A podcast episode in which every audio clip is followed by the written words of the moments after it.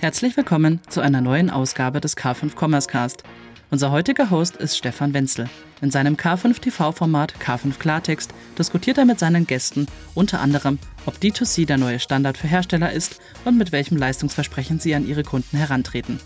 Übrigens, alle K5 Klartext-Folgen findet ihr auch als Videos auf k5.de. Mehr dazu in den Show Notes.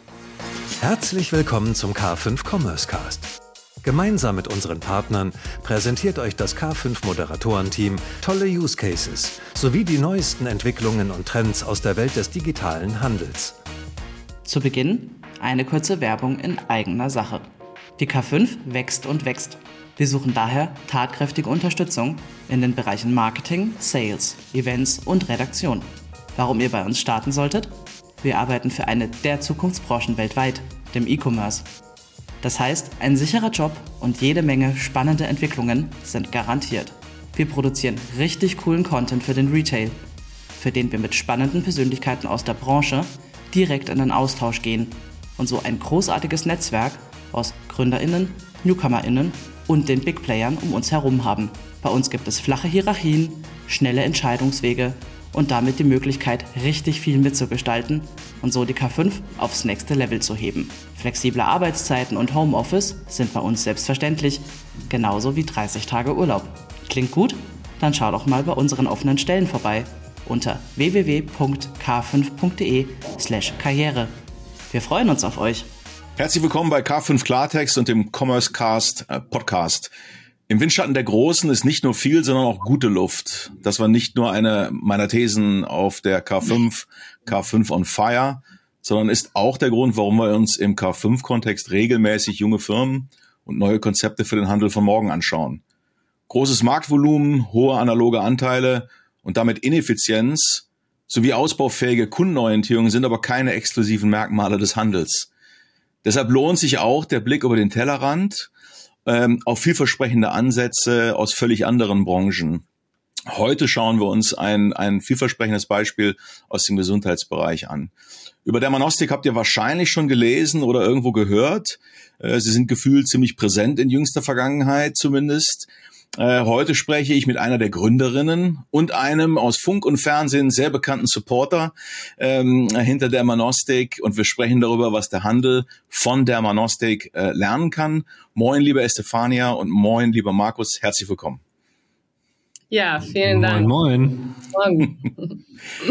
Bevor wir einsteigen, äh, vielleicht äh, eine ganz kurze Selbstvorstellung, äh, Estefania und dann Markus, wenn ihr so lieb seid, kurz äh, zu sagen, wer ihr seid und, und was ihr macht. Super, mein Name ist Stefania Lang. Ich bin Hautfachärztin und wie gesagt Mitgründerin von der Manostik. Und meine Position im Unternehmen, ich bin Medical Director, das heißt, ich bin als medizinische Leitung ähm, für all das Medizinische in der App zuständig. Super. Markus? Also, ja, dass dich jemand nicht kennt, ist unwahrscheinlich, aber trotz alledem. Ja, und darum muss ich auch mich darauf nochmal fokussieren und äh, Estefania nochmal zusätzlich vorstellen, denn sie ist Treiberin, unendliche Peitscherin in liebevoll und motivierend und inspirierend, aber und Macherin vor dem Herrn und Vollgasgeberin. Und ich freue mich, dass ich in ihrem Schatten ein bisschen nebenbei fahren darf und hinter ihr herradeln kann und mit aller Anstrengung probiere, mein Handels-Know-how reinzubringen. Genau, ich bin der Tausendsasser der deutschen Handels- und Digitalbranche, Markus Diekmann, und manche kennen mich unter Ex-Rose-Chef, Job-Aid Ukraine äh, oder Händler helfen Händlern, oder damit alle Kinder die gleiche Chance haben.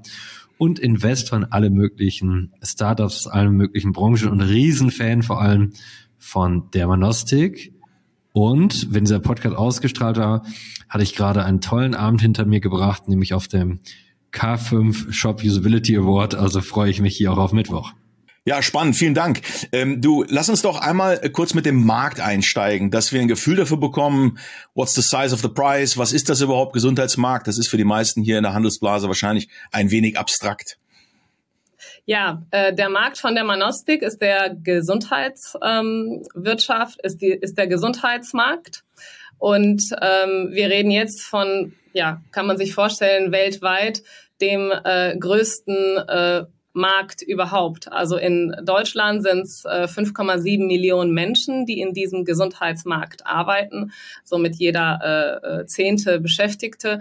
Und in der globalen äh, äh, Marktgröße hat man äh, für die Telemedizin äh, den Markt im Jahr 2020 auf 40 Millionen, 40.000 Millionen, also 40 Milliarden US-Dollar. Sorry, ich musste einmal ganz kurz überlegen. Das sind wie viele Nullen sind das, ja?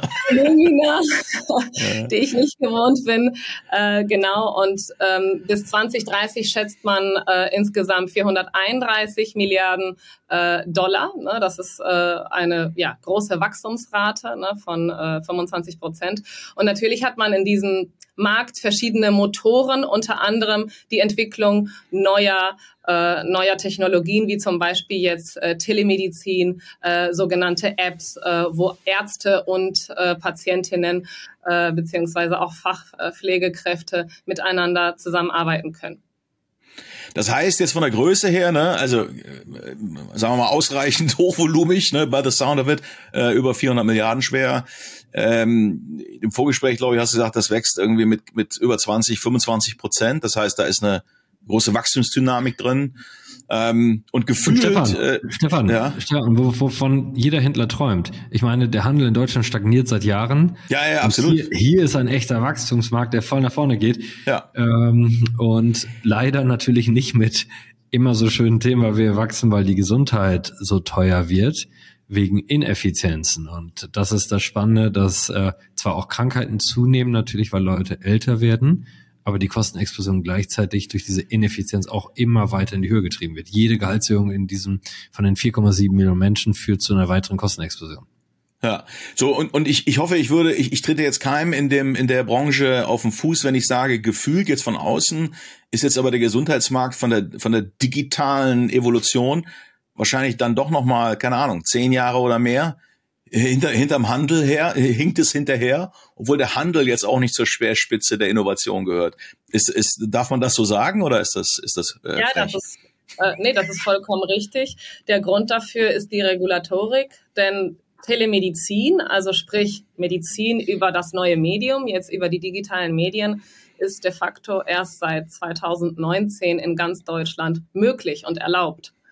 Und mhm. ähm, das ist der Grund dafür, dass es jetzt so viel Ge Bewegung gibt im, im Gesundheitsmarkt. Wir haben ja äh, verschiedene Kernbereiche. Einmal diesen äh, ersten Gesundheitsmarkt mit den gesetzlichen äh, äh Kassen, auch privaten Kassen von den ganzen Leistungen, die normalerweise die sogenannten Erkrankungen äh, ja umfassen. Das heißt, wenn ich krank bin und ich gehe zum Arzt und ich benötige irgendein Rezept, ja, oder ich muss operiert werden etc. Und dann haben wir auch den zweiten Gesundheitsmarkt, der jetzt auch sehr stark wächst, ähm, wo wir auch ähm, keine Ahnung, Wellness ähm, oder äh, verschiedene äh, ja, Medikamente, die wir auch ohne Rezepte äh, in Apotheken äh, bekommen, der natürlich auch äh, sehr stark gerade wächst, auch durch diese ganze Digitalisierung.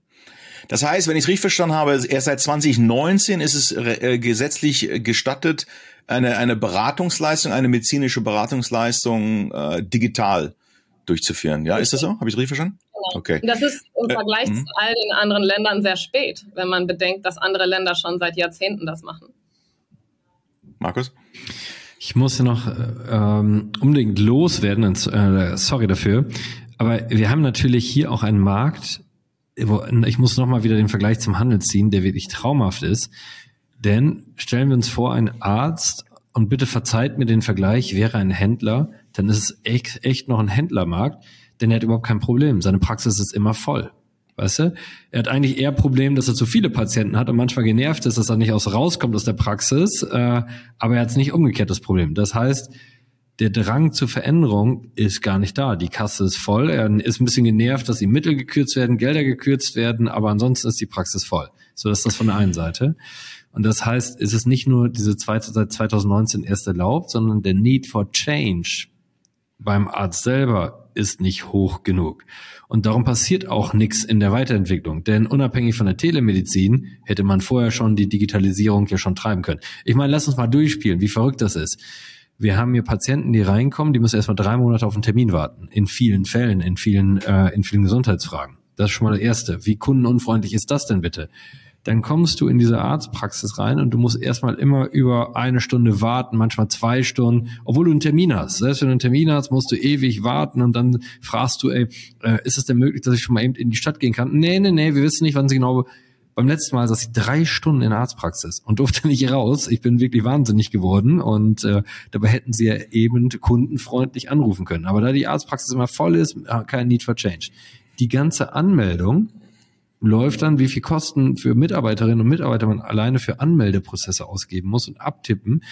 Obwohl man hat die Karte, man hat den Namen, man weiß, wer das ist und man könnte Self-Terminals da schon lange haben, die das Ganze oder zu Hause schon angemeldet und registriert und eben mit einer Karte nur schon gezeigt, hier bin ich, geh ins Wartezimmer und du kriegst zu Hause schon angezeigt, wann dann, wann, äh, wie lange ungefähr hier noch die Ärztebehandlung dauern, wie, wann der nächste Termin frei ist und das Ganze. Das heißt, wir hätten alleine schon mal unabhängig von der Telemedizin so unfassbar viel Kundenglücklichkeits Momente und Effizienzgewinnsteigerungsmaßnahmen, äh, die dann natürlich hier genutzt werden müssen. Aber, und das ist die Chance, und darum finde ich das mega geil, weil hier hier natürlich diesen Markt auch anzugreifen, das gemeinsam zu machen und den drastisch zu verändern.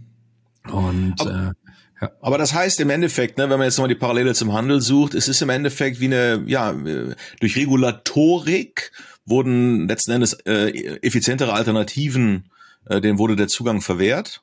Das heißt, es war, es ging nur über den Arzt. Der Arzt hatte überhaupt kein Incentive, jetzt das in irgendeiner Form zu, zu optimieren. Äh, Im Gegenteil, ähm, ja, er hat im Grunde so eine Auslastung gehabt, dass er ja zu viel äh, er hatte als als zu wenig Kundschaft. Das Kundenerlebnis dadurch, äh, wie jeder wahrscheinlich aus eigener Erfahrung kennt, ne, relativ schlecht bis inakzeptabel. So, und jetzt seit 2019 ändert sich das. Jetzt dürfen Jetzt dürfen also sozusagen digitale Angebote, äh, jetzt ist sozusagen der Amazon.com äh, Moment in der in der äh, Gesundheitsbranche. Jetzt jetzt darf Telemedizin äh, stattfinden. Was ist denn jetzt konkret ähm, der Pitch, die Lösung, äh, die ihr die ihr zur Party jetzt bringt? Ähm, ja. Und und wie wird das eigentlich aufgenommen von der Branche?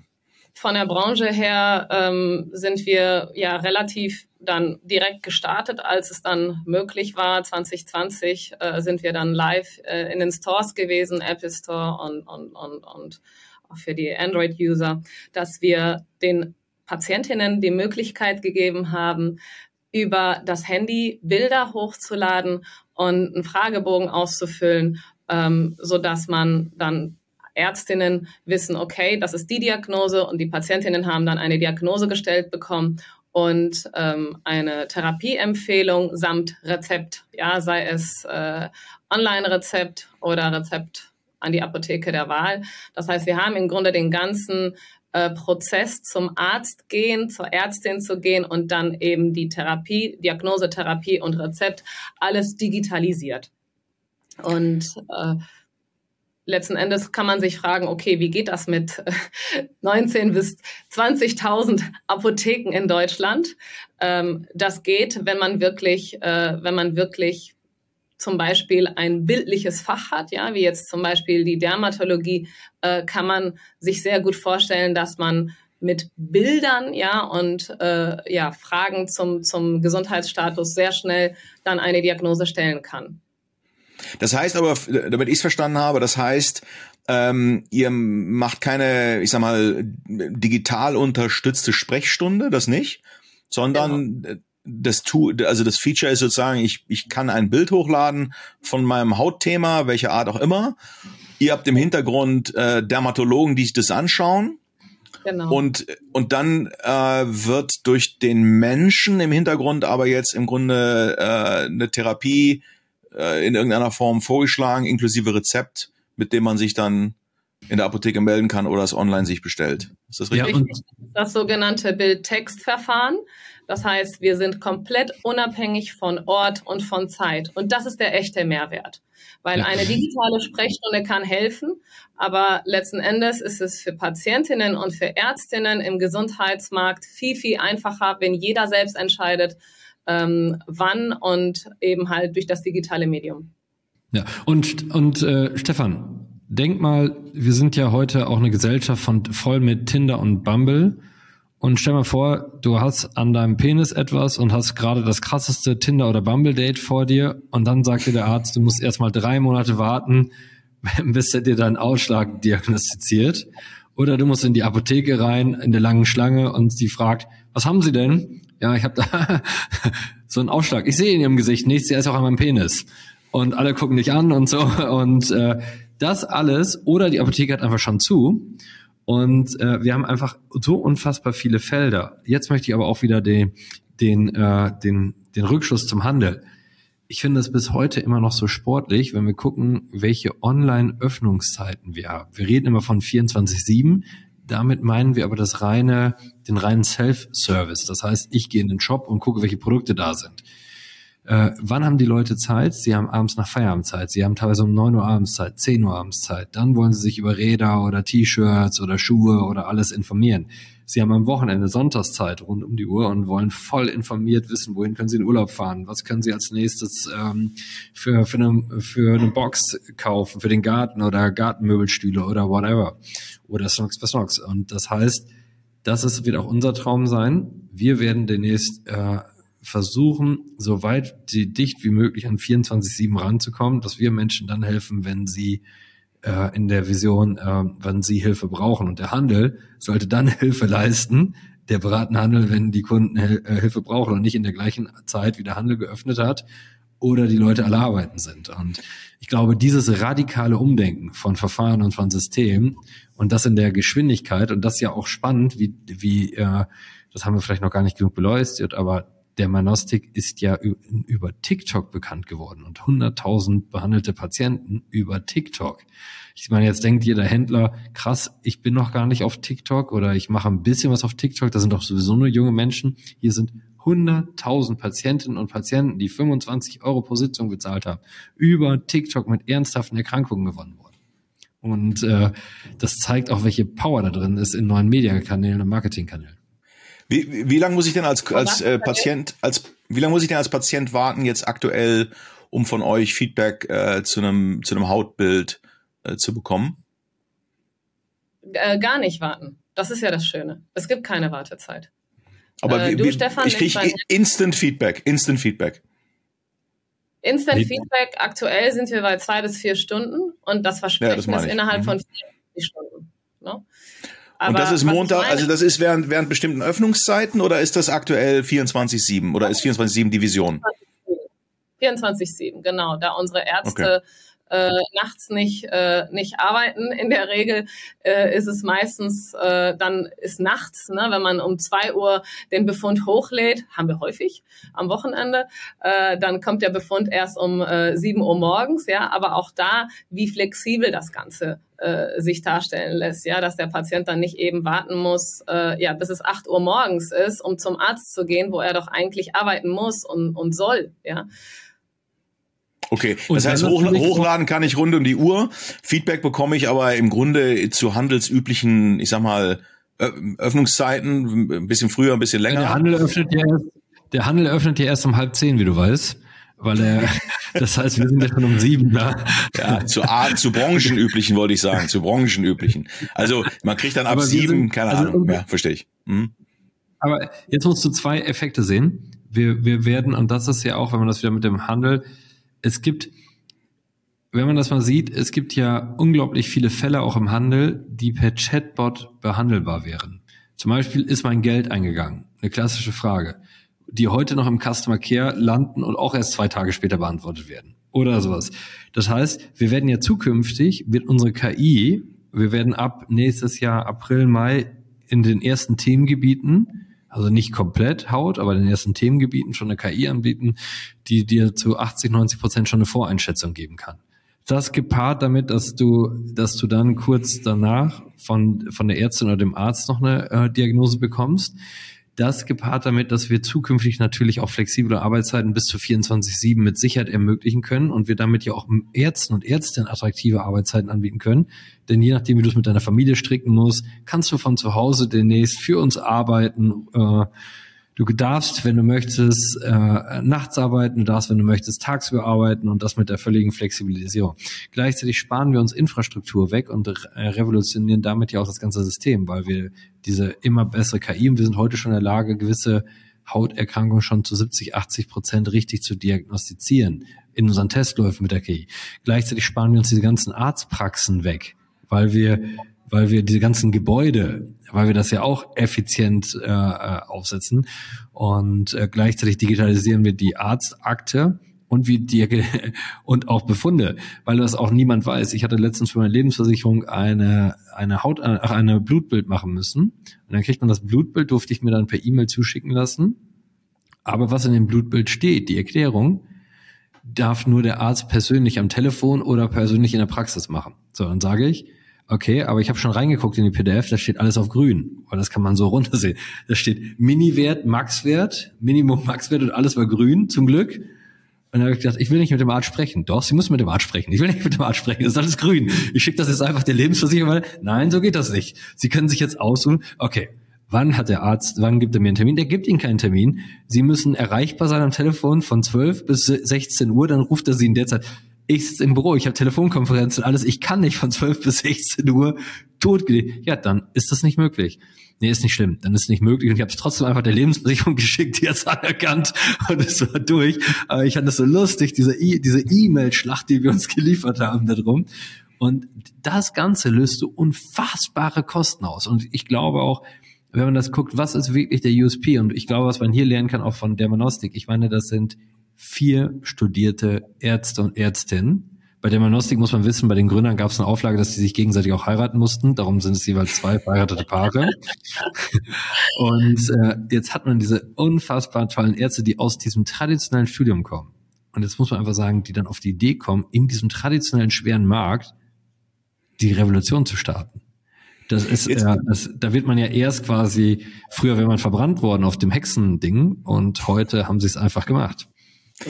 Bevor wir ähm, nochmal so auf, auf, auf so die, die weiteren Muster in, in Richtung Handel äh, schauen, äh, aber nochmal noch mal kurz die, die, die Frage von eben. Wer in der Branche reagiert jetzt auf eure Idee wie? Also seid ihr abhängig von irgendwem und, und, und äh, kann euch jemand äh, die, die Party wir, vereiteln? Nein, nein, wir fliegen ganz äh, eigenständig. Schön über dem Radar, dass jeder das sieht und spürt. Es gibt viele Menschen, die so eine gewisse Angst haben, eine gewisse Skepsis, weil das vielleicht neu ist. Das verstehe ich auch. Aber wenn wir uns überlegen, wie wird unsere Gesellschaft in 10, in 15 Jahren aussehen, dann wird es folgendermaßen sein, wir werden in die Arztpraxen gehen, da wird es äh, keine äh, Anmeldetheken äh, geben, wie wir sie kennen. Da wird jeder eigenständig seine Karte einchecken und da wird man nur handwerkliche Dinge abarbeiten. Sprich, wenn man eine Blutentnahme benötigt, bald wahrscheinlich auch gar nicht mehr vor Ort. Äh, Operationen, ja, Hautkrebs-Screening, das ist zum Beispiel etwas, wenn der Arzt überall gucken muss.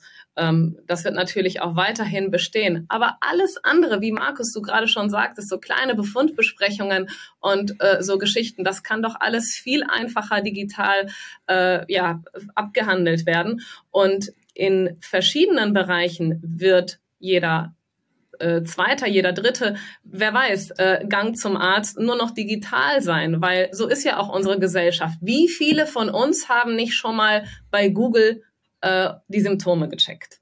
Ja, irgendwelche Sachen eingetippt und je nachdem, was der Algorithmus sagt, ist man dann äh, ja äh, ziemlich äh, baff oder sagt, okay, ich gehe jetzt doch mal zum Arzt und so weiter. Letzten Endes fangen wir die Patientinnen ab, wenn wir das digital abbilden und ärztlich zertifiziert ärztlich äh, qualifiziert dann eine äh, valide Diagnose liefern.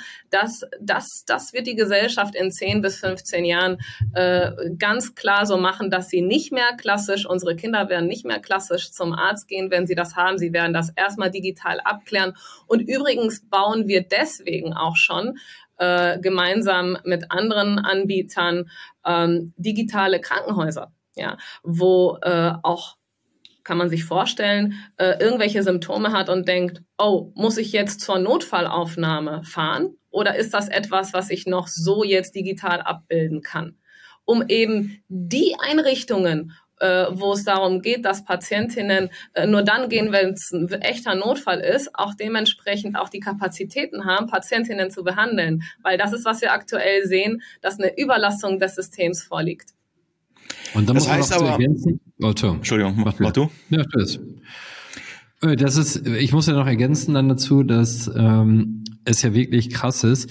Ich meine, jeder von uns kennt das und jeder, der jetzt sagt, er kennt das nicht, lügt. Also jeder kennt das. Wie oft bist du schon zu deinem Allgemeinmediziner gegangen und hast da vier Stunden im Wartest äh, Wartezimmer gewartet und dann guckt er dir nur kurz in den Hals und sagt, hier nimm, nimm dieses Sinopret mit. Ich war immer wieder baff.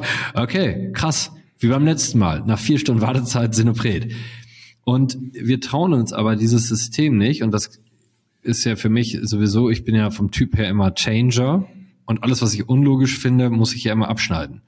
Und ich meine, wir reden hier davon, darüber, dass äh, im Handelsblatt großer Artikel gerade die ganze Branche warnt, dass wir von 500 Milliarden Kosten fürs Gesundheitssystem auf 700 Milliarden bis 2040 wachsen. Nur in Deutschland. Das macht pro Kopf nochmal 3000 Euro zusätzlich laut dieser Handelsblatt-Studie pro Kopf pro Jahr. Das muss man sich mal ausrechnen, was das für eine krasse Belastung ist. Und das unnötig weil wir immer nur das System weiterentwickeln, aber nicht das äh, System vom Grund aus neu denken. Und äh, dann kommen immer so Argumente, ich hatte mich letztens mit einer großen Krankenkasse drüber unterhalten, äh, ja, wir müssen ja auch die Ärzte schützen und Ärztinnen, ja klar, aber die, momentan, wie Estefania gesagt hat, sind die ja sowieso überlastet. Das heißt, wir entlasten sie und ziehen sie zurück auf die Beratungskompetenz, auf das, was sie am, vor Ort am besten machen können, auf die Behandlungskompetenz und nicht auf das andere. Und wie, wie verrückt unser System ist, ich hatte mich immer gefragt, warum muss man für so eine Hautarztuntersuchung eigentlich 25 Euro für diese einzelnen Fälle jeweils ausgeben? Und die Krankenkasse erstattet das. Wenn ich das Ganze nachweislich für 4,68 Euro könnte oder für 3,90 Euro, dann gibt es sogar eine Vorschrift, dass man es nicht günstiger als 4,68 Euro anbieten darf, selbst wenn man es kann. Also ich meine, das ist ja wirklich Wahnsinn. Hey, liebe Krankenkasse, ihr wollt von 500 auf 700 Milliarden, ihr wollt diesen Kollaps vermeiden, aber ihr schreibt vor, dass ich, wenn ich nachweislich diese Kosten halten kann, es nicht auf 3,69 Euro reduzieren darf. Und äh, das werden wir alles tun. Wir werden wie dieses Gesundheitssystem, wir werden motivieren und inspirieren, dieses so krass verändern, dass wir sicherlich irgendwann auch alles, was eine KI abbilden kann, auch unter 4,68 Euro anbieten dürfen. Aber das heißt, per jetzt ähm, gibt es sozusagen in Richtung Endverbraucher eine Menge zu tun, klar, ne, aber da äh, sozusagen ja, entwickelt sich das wahrscheinlich ähm, fast automatisch in, in, die, in diese Richtung, ne? ähnlich wie im Handel. Auch da war am Anfang alles, alles äh, äh, online äh, stattfindende irgendwie suspekt und heute selbstverständlich. Aber in der Regulatorik habt ihr jetzt per, per also per heute ist die Regulatorik für euch kein, kein Hindernis mehr. Es geht darum, den Markt den Endverbraucher, die Endverbraucherin zu gewinnen und glücklich zu stimmen. Das ist der Punkt, ne? Ganz genau. Ja, und, und das Thema, was du gerade sagtest, ist ja so, so, so ein Geschäftsmodellthema, ne? anders als im Handel, wo jeder im Endeffekt ja äh, Glück seines, Schmied seines eigenen UVP-Glücks ist und Preise selber setzt. Betrifft euch das jetzt aktuell auch? Das heißt, könnt ihr die Dienstleistung äh, frei bepreisen oder habe ich das von Markus richtig verstanden? Seid ihr heute noch am Fliegenfänger der Regulatorik und müsst im Endeffekt äh, diese, was waren es, 25 Euro in Rechnung stellen? Ich sag mal so, es müssen nicht 25 Euro sein. Wir haben mit 25 Euro gestartet, ähm, weil das dem entsprach, was in der Regel für diese Art von Leistung äh, sprich Erkennung einer Erkrankung und Ausstellung eines Rezeptes ähm, entsprach. Ähm, was natürlich viel interessanter ist, was wäre, wenn wir den Preis natürlich jetzt äh, verändern würden äh, hinsichtlich auch der aktuellen Lage, Inflation und dass die Menschen sich jetzt wirklich äh, immer überlegen müssen, wo gebe ich jetzt mein Geld aus? Ja, haben wir ja am Anfang auch gesagt mit dem Handel, dass man das auch gerade sehr stark spürt. Und ähm, was für Modelle kann man bauen, um einfach viel mehr Patientinnen zu erreichen? Wir werden zum Beispiel jetzt auch nicht nur mit der künstlichen Intelligenz, das heißt, dass ein System, was wir auch ähm, selbst gefüttert haben mit Informationen, mit validen ärztlich qualifizierten ähm, Informationen äh, ja zum Lernen gebracht haben. Diese Systeme werden von alleine vielleicht auch schon äh, Diagnosen stellen können, aber bis dahin werden wir Brücken bauen, ja, weil es anders nicht geht, ähm, um einfach zu sagen, okay, die KI hat gesagt Diagnose X, können wir das validieren oder nicht? Also wir werden Zertifizier äh, Verifizierungstools haben, aber am Ende werden die Patientinnen in der Lage sein, selbst zum Beispiel mit der Manostik sagen können, ah, okay, ich habe ein Problem hier mit meiner Haut im Gesichtsbereich, was ist es denn und brauche ich eine Therapie und falls ja, welche Therapie wird mir empfohlen, wenn ich gerade schwanger bin oder wenn ich gerade nicht schwanger bin und die und die Diagnose und die und die Therapie schon mal benutzt habe. Aber das ähm, heißt, das heißt, es gibt keine Preisbindung, korrekt? Doch, es gibt eine Preisbindung. Du darfst ja nicht unter 4,68 Euro, aber ähm, okay. und es gibt ja Vorgaben, weil die bisher haben die Krankenkassen, also du musst das ja anders sehen, die Krankenkassen erstatten ja einfach immer ihre Sätze und die Ärzte nehmen einfach immer die hohen Sätze. So, Punkt. Mhm. Da, dadurch starten wir schon eine Revolution, weil wir zukünftig auf 468, das gibt es so gar nicht. Das heißt, wir haben einfach wirklich geguckt, auch mit Anwälten und Co., was ist der niedrigste Preis, den wir machen können und damit kommen wir jetzt raus. Aber das ist natürlich ganz, ganz krass.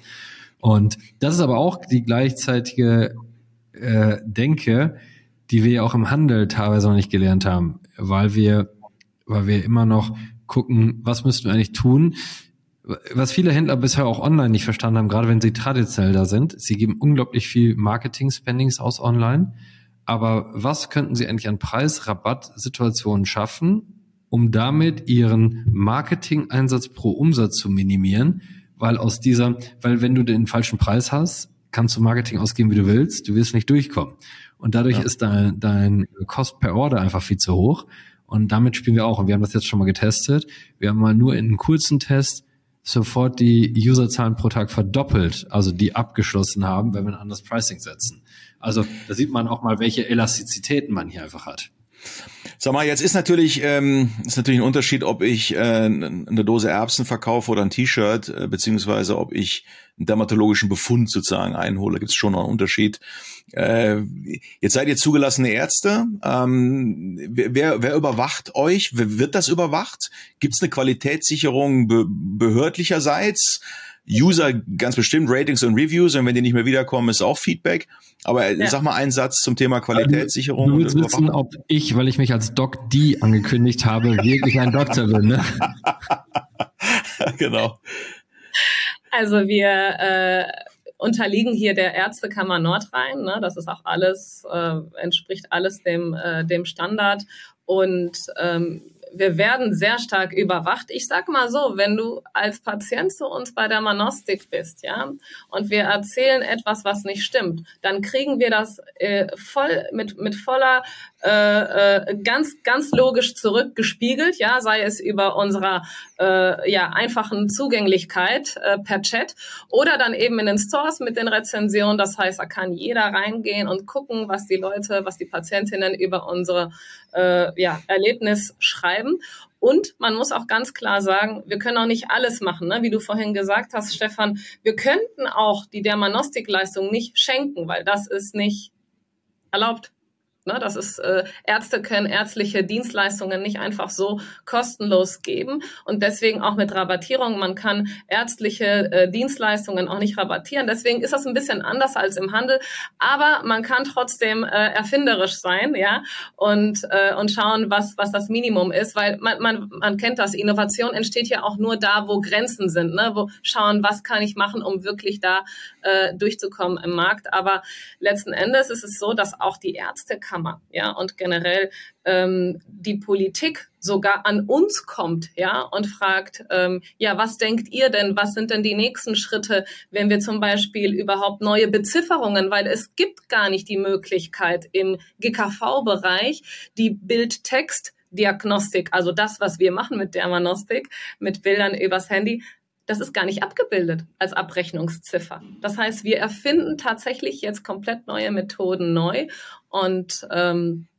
dementsprechend ist das äh, jetzt von der Regulat Regulatorik alles richtig und rechtens. Ne? Wir können nicht einfach machen irgendetwas, was nicht erlaubt ist. Es ist alles erlaubt, aber wie gesagt, es ist immer ähm, ja mit der Note der Innovation, ne? dass wir natürlich auch den Next Step in zehn Jahren einfach da jetzt schon das Gerüst aufbauen. Ja, für mich ist das, wenn wir mal so auf die auf diese Transferierbarkeit in den Handel, ich meine, wir haben es jetzt äh, die ganze Zeit immer so mit einem Auge ne, mit, mit kommentiert. Ähm, aber im Grunde seid ihr ein Paradebeispiel aus meiner Sicht, dass man nicht mit dem Kanal anfängt und sich überlegt, wie konserviere ich jetzt sozusagen ein, ein Medium, ein Kanal, meine Praxis, sondern im Grunde kommt ihr von der, vom Kundenbedürfnis und versucht Ineffizienz rauszunehmen und sagt, okay, ich, ich, ich muss da nicht hin, ich kann das effizienter machen und die digitalen Tools helfen dabei.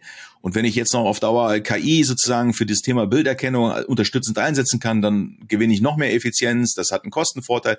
Also ihr nehmt im Grunde ja medienagnostisch einen Ansatz und, und löst Kundenprobleme, Kundinnenprobleme losgelöst von dem, was bis dato in der Branche üblich war. Und siehe da, das funktioniert.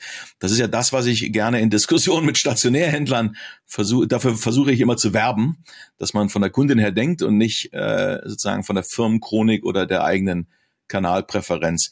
Was sind aber vielleicht nochmal aus, aus eurer Sicht, was sind so ein, zwei vielleicht nochmal Schlaglichter oder motivatorische Zusammenfassungen für den Handel jetzt aus eurer Sicht, wenn ihr, ich meine, Markus ist knietief drin, aber Stefania, wenn du drauf schaust, äh, gerne beide, ne? Was, was sind so zwei, drei vielleicht Takeaways, Learnings aus eurem Case für den Handel? Ja, für den Handel, ähm, klar, das, was im Handel jetzt schon passiert ist, möchten wir jetzt im Gesundheitsmarkt widerspiegeln. Und andersrum könnte ich sagen, das, was wir vorhaben jetzt mit künstlicher Intelligenz, das heißt unabhängig von äh, ärztlicher ähm, dass, dass ein Arzt, eine Ärztin draufschaut, Diagnosen zu erstellen, ja, äh, könnte man letzten Endes im Handel auch sich sowas vorstellen. Es passiert schon ein bisschen, ja, wenn man bei Amazon oder anderen äh, Händlern äh, ja gewisse Präferenzen eingibt, dann äh, ja sagen die uns schon so ein bisschen, was uns fehlen könnte, wenn wir zum Beispiel äh, die Kaffeebohnen im Abo haben, unter anderem.